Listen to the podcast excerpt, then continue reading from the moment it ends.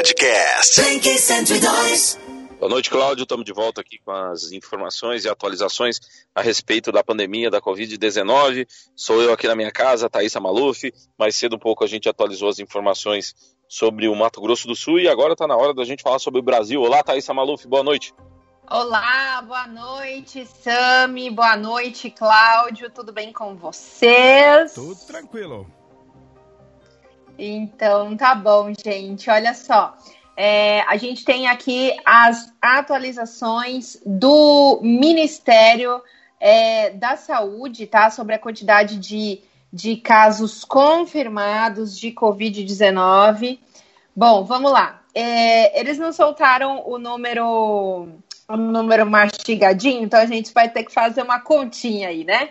Bom, eles fizeram uhum. aí, eles fizeram os dados, divulgaram 2.741 mortos por Covid-19 e 43.079 casos. Ontem a gente tinha reportado aí, né, o número total de 2.575 óbitos. Isso mesmo, 2.000 575 óbitos, então, né, no dia de ontem, e hoje aí 2.741 foram 166 óbitos em 24 horas, então, no Brasil. É um novo recorde, né? É, no número de mortes, é, to totalizando desde o início da pandemia do coronavírus. É, são 43.079 casos confirmados, que nem a gente citou. E aqui, Sami, é, um, um, dado também é, interessante que aumentou aí 0,1% a taxa de letalidade. Então, nós temos aí 6,4% agora é a taxa de letalidade é, da, do, do Covid-19 aqui no Brasil. O epicentro da pandemia continua sendo é, São Paulo, né, o estado de São Paulo, que lidera aí com 15.385 diagnósticos, seguido depois do pro, seguindo o Rio de Janeiro, né, 5.306.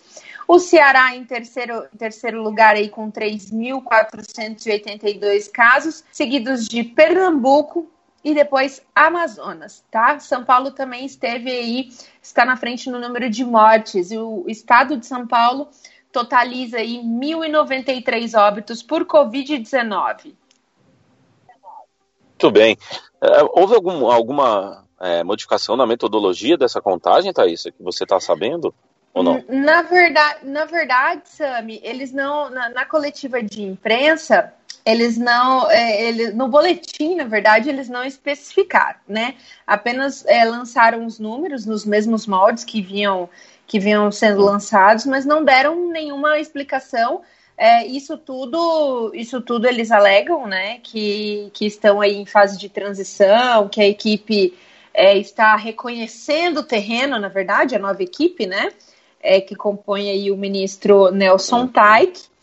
E então aí parece que essa semana ainda teremos é, uma, uma presença um pouco menor aí do Ministério da Saúde, apenas mesmo com esses boletins impressos aí divulgados no site do Ministério da Saúde. Exatamente. Então essa presença melhor, menor, né, Thaís, era era o motivo, o, Ministério da Saúde tinha se tornado muito grande, né? o ministro da Saúde estava muito nos holofotes, né? Então assim, agora se diminui esses holofotes e a gente tem só é, esse tipo de comunicado a partir de agora, é isso, né? A partir desse momento, é, né? Isso. Ah, teve realmente assim, a gente é, migra, né, de uma gestão para outra, que nem eu, que nem eu comentei, existe aí uma. Eles alegam que estão, na verdade, se inteirando, né, de, do, dos processos e dos procedimentos e tudo mais. Então, realmente, uhum. aí fica fica, fica um vácuo aí nesse tempo, né? A gente espera aí que isso, é, o mais rápido possível, possa ser sanado, porque periodicamente, todos os dias, o Ministério da Saúde vinha realmente fazendo essas coletivas de imprensa e, e tirando bastante dúvidas dos jornalistas, né? No caso, uh, os secretários do Ministério acompanhavam até é, junto com o ministro, né, diversas vezes, o, ministro, o antigo ministro Henrique Mandetta, que eles se colocavam aí sempre à disposição da imprensa para esclarecimentos. Parece que essa gestão aí até o momento, né, diz aí que está se adequando. Vamos ver aí se essa metodologia vai permanecer até a próxima semana. Então tá bom, vamos acompanhando. Essas são as informações, então, atualizadas a respeito da Covid-19 aqui no Brasil. A gente também pode atualizar agora, então, a partir disso, os números da Covid-19 no mundo nesse feriado, né? Hoje é um, um dia de feriado, provavelmente, então, aquela média de adesão ao isolamento deve ter subido um pouco, né, Thaís? Que agora feriado, o pessoal se movimenta menos, né? É, exatamente. A gente teve aí o da é, o parecer aí da, do nosso estado aqui, né? O pessoal uhum. aí teve uma taxa de adesão até no dia de ontem de 46,3%. Então, ainda não, não é o ideal, segundo a, segundo a Organização Mundial de Saúde, né? O ideal do isolamento da população seria em 70%, mas ainda estamos aí é, realmente aguardando, né? É, quais serão os próximos procedimentos, tanto em relação às atitudes dos governadores dos estados, né, que têm autonomia também para poder estender uh, o, o, isolamento e os prefeitos também. Né? Então, a gente sabe que aqui em Mato Grosso do Sul nós temos apenas 173 casos confirmados de Covid-19 e realmente é, aqui em Mato Grosso do Sul parece que tem funcionado né, essa, esse isolamento e essa abertura é, e de maneira, vamos dizer assim, né, pontuada do, dos comércios. A gente ainda vai ter mais um reflexo daqui uma semana e aí que a gente vai poder ter uma visão um pouquinho mais real do que está realmente acontecendo, né? E, e, e, a que ponto vamos chegar aí de contaminação na nossa cidade e no nosso estado. Muito bem, então é isso que a gente tem. Vamos atualizar agora os números no mundo. Então, o número de infectados no mundo passa de 2.552.491 pessoas. São mais 71.988 casos no mundo nas últimas 24 horas. O total de morte ultrapassa 177.234 pessoas. Os Estados Unidos é, continuam. Os Estados Unidos vão, vão se aproximando do número de milhão de casos, viu, Thaís? Aí você que está ouvindo Sim. a gente. 816.385 pessoas foram infectadas pela Covid-19 no território americano. É, desse, desses 816 mil, 45.174 pessoas é, perderam a vida, infelizmente vieram a óbito. Nas últimas 24 horas, os Estados Unidos teve o um número de 2.660 pessoas que vieram a óbito em 24 horas. Total de recuperados lá na América do Norte, 82.693 pessoas. Então, esses são os números do mundo. Aí a gente tem a Espanha atrás dos Estados Unidos, mas Estados Unidos tem, enquanto os Estados Unidos têm mais de 815 mil casos, a Espanha tem 204 mil, a Itália tem 183 mil, a França 158 mil, é, a Alemanha tem 148 mil, é, o Reino Unido tem 129 mil, a Turquia 95 mil, o Irã 84 mil, a China 82 mil, a China já foi lá para baixo, a Rússia 52 mil e o Brasil 43 mil e 79 casos, é, mais 154 mortes neste momento.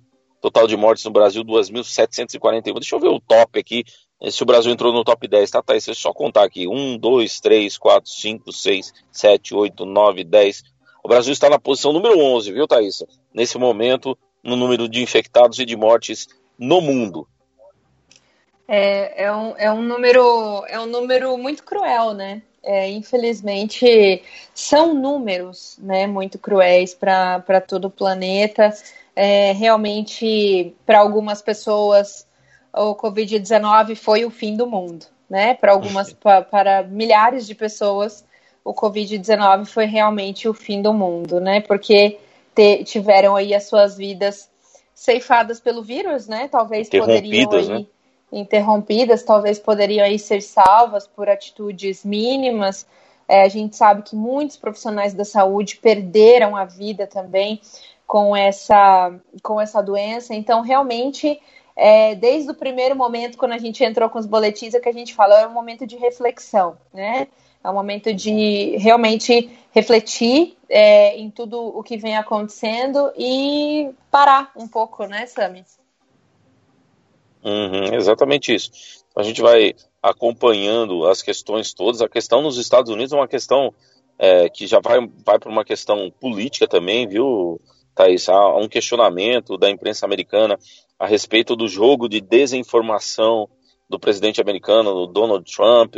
Ele diz que confia nos governadores, que os governadores saberão como reabrir a economia, e, ele, e assim, quando ele é, é encostado na parede dizendo assim, e as suas falas antes da pandemia, o Donald Trump foge dessas responsabilidades de que ele haveria é, minimizado é, os efeitos da Covid-19 no território americano, dizendo que não não estava muito preocupado com isso em um outro momento. Então, assim, ele vai escapando dessas, dessas questões. Então, até a Fox News, que é uma emissora que sempre apoia o presidente republicano, questiona é, os governadores republicanos que tem no país se vão reabrir academias de ginástica, se vão fazer isso só quando, quando as pessoas todas forem testadas, o que, que vai fazer com as pessoas assintomáticas que transmitem o vírus.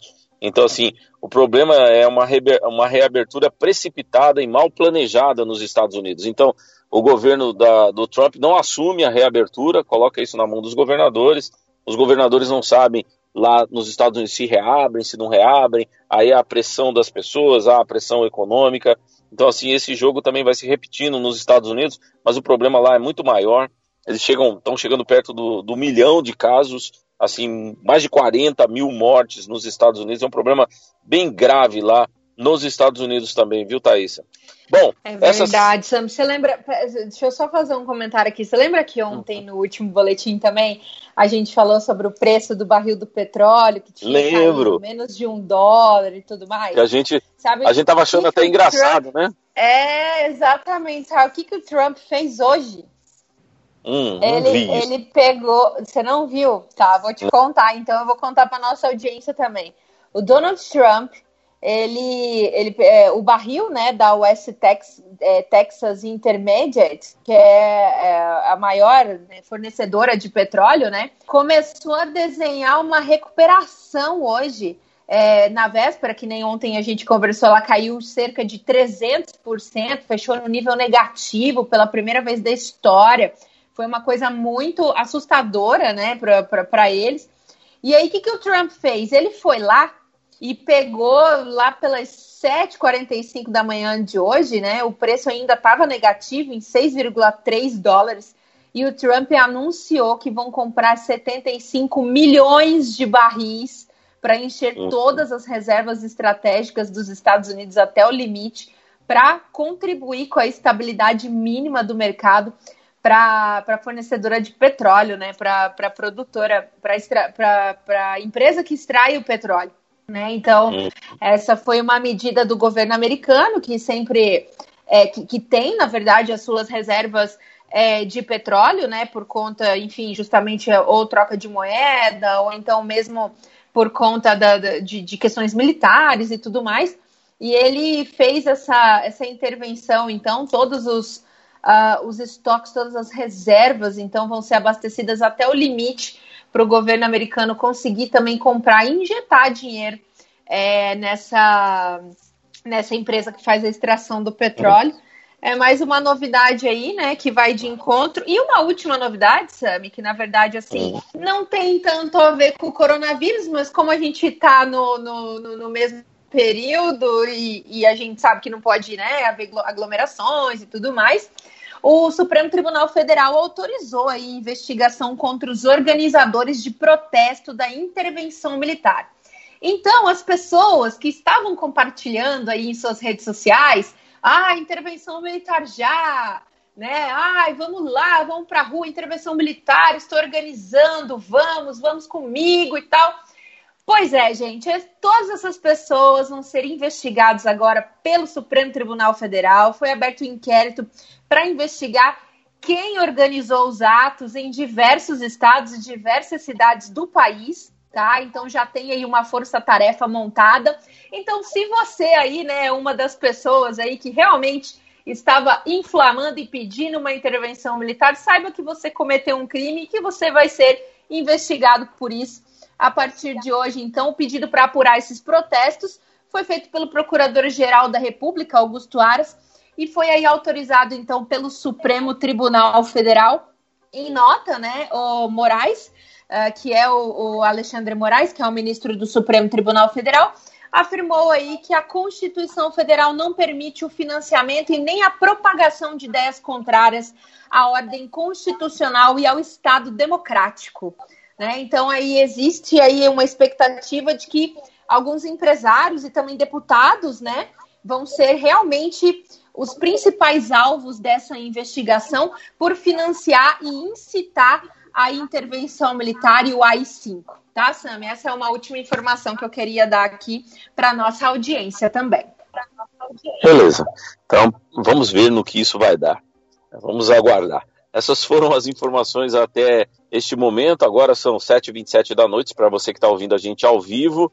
É, pelo rádio, para você que está ouvindo agora o podcast, muito obrigado, para você que acessa aí a nossa linha do tempo em blink102.com.br, para você é qualquer hora do dia ou da noite. Obrigado pela sua audiência. A gente termina esse boletim do dia de hoje por aqui, agradecendo a Thaisa Maluf, que está lá na casa dela, e ao Cláudio, que está aí é, nos estúdios da rádio, firme e forte, colocando a gente no ar. Obrigado, Cláudio. Até a próxima. Estamos juntos. Valeu, Sami. Valeu, Abelha Rainha. É Abelha Rainha mesmo não? Não, né? Valeu, Thaís. Ai, abelha Rainha, Abelha Rainha. Vai ser Abelha Rainha? Beleza.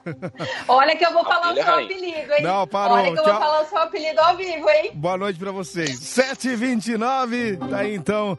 Podcast. Blink 102.